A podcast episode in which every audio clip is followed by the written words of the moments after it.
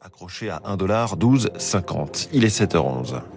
Radio Classique, l'édito économique avec les échos. Bonjour François Vidal. Bonjour François. Directeur de la rédaction des échos, les pouvoirs publics vont-ils devoir voler au secours de l'assureur des collectivités locales?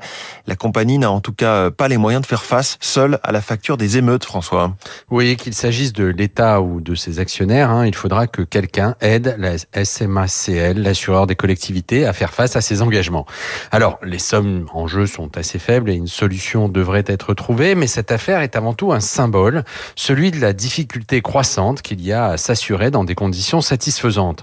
Pour les particuliers d'abord, hein, face à la multiplication des sinistres de grande intensité liés au désordre climatique. C'est vrai en France, c'est encore plus vrai en Californie par exemple, où des assureurs refusent de prendre des nouveaux clients dans les régions les plus exposées aux risques naturels.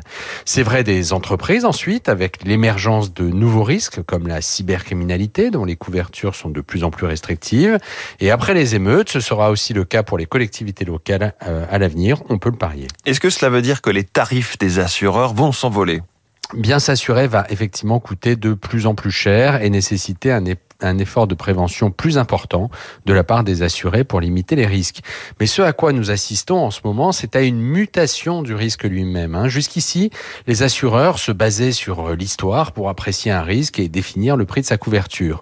Or, on assiste à un double phénomène, la multiplication des sinistres et de leur intensité, euh, d'un côté, qui rend inefficace le calcul de probabilité qu'un événement se produise, et parallèlement l'apparition de nouveaux risques comme le piratage numérique ou la pandémie par exemple, difficilement modélisable pour l'instant.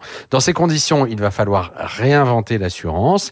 Et si le rôle qui jouera l'État sera sans doute plus important qu'aujourd'hui, il ne faut pas imaginer, comme on a trop tendance à le faire en France, qu'il pourra devenir l'assureur de dernier ressort. Merci François Vidal, la une de votre journal Les Échos. Casino, le plan de la dernière chance. Merci François Vidal, 7h13.